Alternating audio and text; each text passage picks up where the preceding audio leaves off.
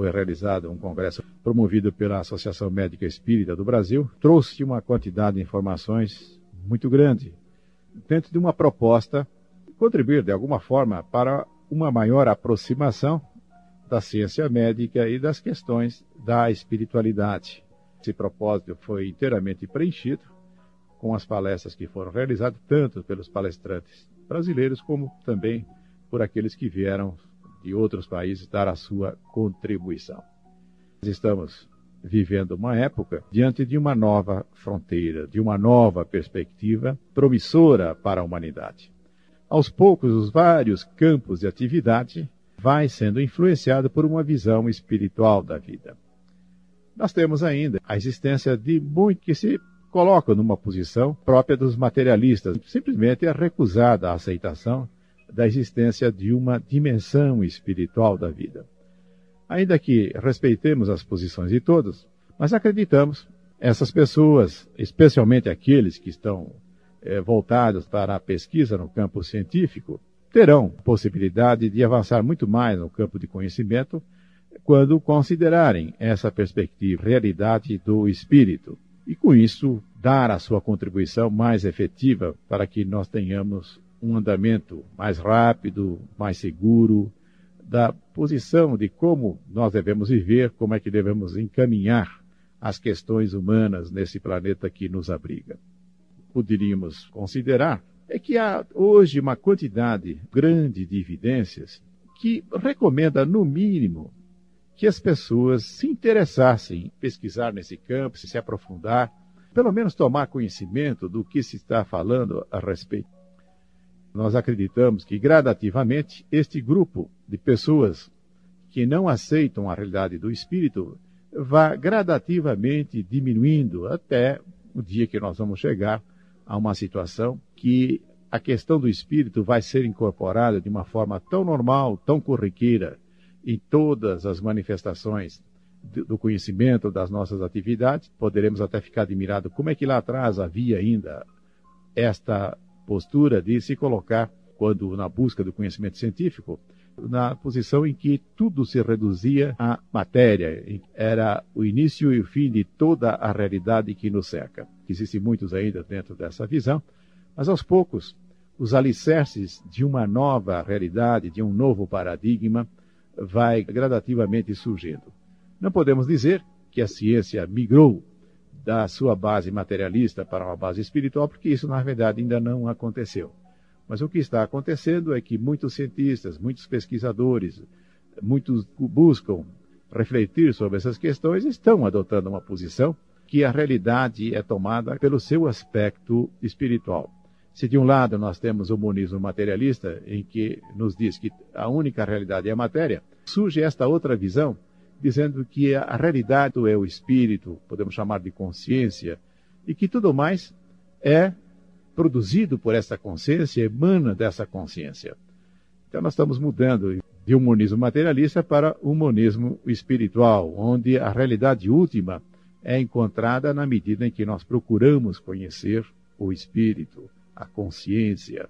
Nós estamos falando de chegarmos mais próximo de Deus, o Criador de tudo que está aí à nossa disposição, ou ainda oferecendo a possibilidade que nós busquemos o um entendimento para sabermos um pouco mais do porquê de todo esse grandioso espetáculo que nos cerca eh, naquilo que nós percebemos nas fantásticas dimensões do universo, ou mesmo na intimidade da matéria, nas suas menores partículas. Diante de tudo isso, ficamos muito admirados diante do próprio espetáculo da vida, o que a vida nos reserva.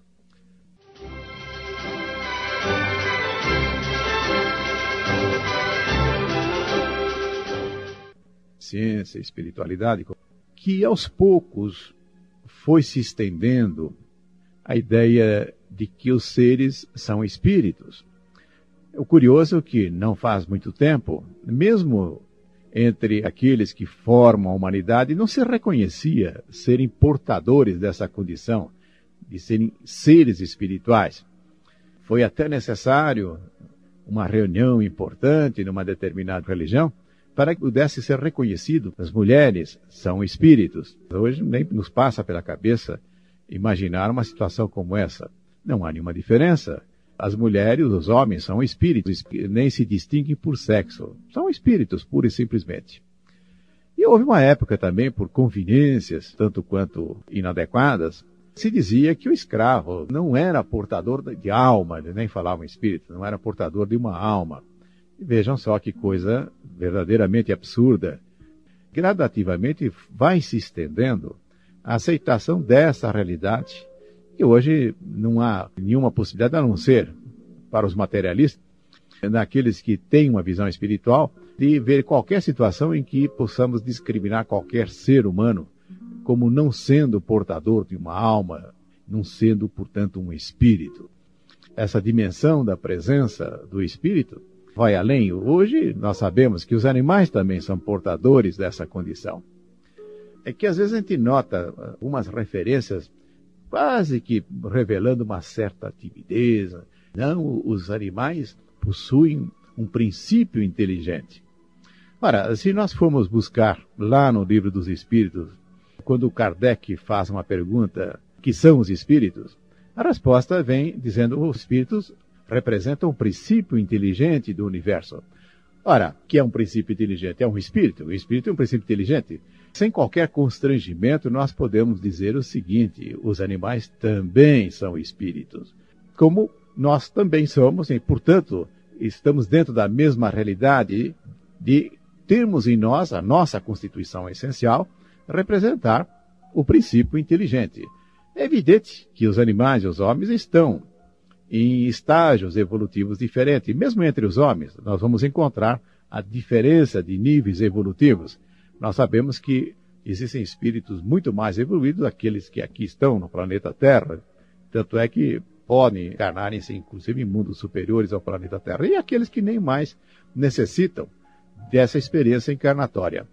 Não tenhamos qualquer constrangimento em dizer nós somos espíritos, os animais também são. Tudo isso se encadeia dentro dessa marcha evolutiva em que nos levará todos os espíritos para aquela condição que nós chamamos a condição de angelitude. É quando não mais serão necessárias as encarnações em que essas experiências irão cessar continuaremos desenvolvendo outras experiências em outras realidades em níveis superiores àqueles que nós nos encontramos hoje. Feita esta observação, nós podemos lembrar aqui algumas evidências que sugerem, no mínimo, aos nossos homens da ciência o interesse em aprofundar as suas pesquisas, ou, se não começaram, começarem a fazer as suas pesquisas, no sentido de identificarem a realidade espiritual, que somos espíritos em marcha evolutiva. E o que é que nós podemos chamar de evidências que vêm nessa direção? Nós podemos lembrar aquilo que nós chamamos de experiências de quase morte. Há uma quantidade imensa de pessoas que já passaram por essa experiência. Só nos Estados Unidos, mais de 10 milhões de pessoas já tiveram essa experiência, que está no limiar daquilo que chamamos de morte, e retornam a um nível consciente para que possam levar avante a sua vida normalmente e nos fazem relatos que mostram que além do corpo físico há alguma coisa que se destaca, que se projeta. E tanto é que nessas experiências de quase morte é muito comum relatos a respeito daquilo que acontecia, por exemplo, na sala de cirurgia, em torno dele, e mesmo informações que aconteciam fora desse ambiente.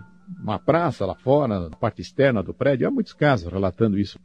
Muitas vezes as pessoas querem atribuir essa experiência de quase morte como uma fantasia ou um produto é, dos remédios que tenha sido dado para as pessoas. É claro que isso também pode estar acontecendo, mas existem quantidade muito grande de casos que elimina essa hipótese e que vai na direção de que realmente houve a emancipação do espírito, desligou-se do corpo e teve a oportunidade de acompanhar do outro lado uma série de coisas que depois na volta relata em detalhes. Mas temos também a regressão de memória, foram feitas em grande quantidade nos consultórios médicos, nos consultórios dos psicólogos, dos psiquiatras, e que traz uma riqueza de detalhes, o relato de vidas anteriores das pessoas, e muitas, inclusive, com características tais, possibilidade de fazer-se uma verificação das informações que ali foram relatadas. E todo aquele que quiser vai encontrar uma literatura que permite se aprofundar nisso aí. Há também pesquisas que se colhe relato de pessoas que têm lembrança de vidas anteriores. Um pesquisador famoso nesse campo é o Ian Stevenson, é um americano. Ele publicou uma quantidade muito grande de casos em que ele teve a oportunidade de coletar as informações através de entrevistas e fazendo depois a verificação, indo nos locais, conversando com as pessoas que são citadas. Estou me lembrando aqui de um livro que eu li, que chama-se 20 Casos Sugestivos de Reencarnação. Temos um pesquisador brasileiro que voltou ao plano espiritual, que é o Dr. Hernani, que também, em conjunto com este cientista americano, o Ryan Stipp, fez pesquisas a respeito de reencarnações por essas entrevistas realizadas com pessoas que têm lembranças de vidas anteriores. A própria mediunidade, que possamos aceitá-la como um fato evidente, e novamente aí nós podemos fazer isso debaixo de observações rigorosas para que isso não seja simplesmente uma questão de que alguém acha que isso existe. Tudo desenvolvido por Allan Kardec tem essa característica de uma experimentação, de uma observação cuidadosa do fenômeno. Também, evidente, uma vez superado essa dificuldade que as pessoas têm de aceitar a mediunidade como uma realidade, mas superado isso, fica claro que há espírito que através dos médios se comunicam. E aí se abre um campo rico de informações. Tanto é que, inclusive, nesse congresso que eu citei, que é o Medinesp, tiveram a oportunidade de analisar várias e várias informações que foram transmitidas por André Luiz, através da psicografia do Chico Xavier, eh, levantando questões que hoje a medicina já está chegando lá e coisas que já foram anunciadas há 50 anos atrás. Portanto, essa perspectiva de nós termos uma união de ciência e espiritualidade é algo que se afirma cada vez mais. Isso é muito bom. Isso vai fazer com que nós tenhamos uma perspectiva de vida muito melhor.